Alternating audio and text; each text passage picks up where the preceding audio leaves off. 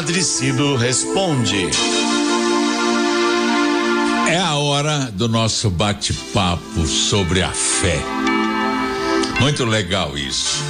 É o momento catequético do nosso programa. Você faz a pergunta, liga para cá 3932 1600, faz a sua pergunta, eu vou pesquisar e eu vou responder para você. Você vai ouvir aqui no programa e vai ouvir também no Spotify da Rádio 9 de Julho. Tá bom? Combinado? Este quadro precisa de você. O Paulo César do Jardim Rosana diz assim: Padre Cido, José morreu antes de Jesus? E se isso aconteceu, por que que Jesus Cristo não ressuscitou seu pai adotivo, assim como fez com Lázaro?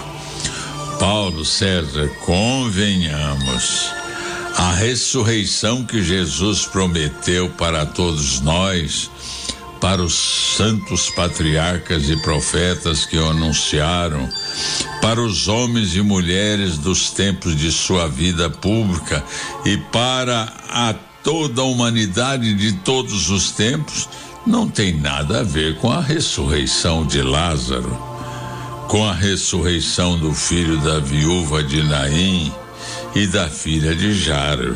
Por quê? Porque esses ressuscitados todos por Jesus, de que os santos evangelhos nos falam, todos eles morreram de novo. Todos. Os que ressuscitarão no final dos tempos, ressuscitarão para sempre. A única pessoa que ressuscitou para sempre foi Maria, a mãe de Jesus. Nós cremos que ela ao terminar seus dias neste mundo, foi levada por Jesus em corpo e alma para o céu. Então, Paulo César, mais importante do que a ressurreição de, de Lázaro foi o diálogo que Jesus teve com as irmãs dele, do Lázaro. É, lá é o mais importante. Por quê? Eu explico para vocês. É, Jesus, quando Jesus chegou e encontrou Lázaro morto, ele dialogou com Marta, com Maria, e Jesus disse: Eu sei, eu sou a ressurreição e a vida. Quem crê em mim terá a vida eterna. E eu ressuscitarei no último dia para quê? Para viver esta vida eterna.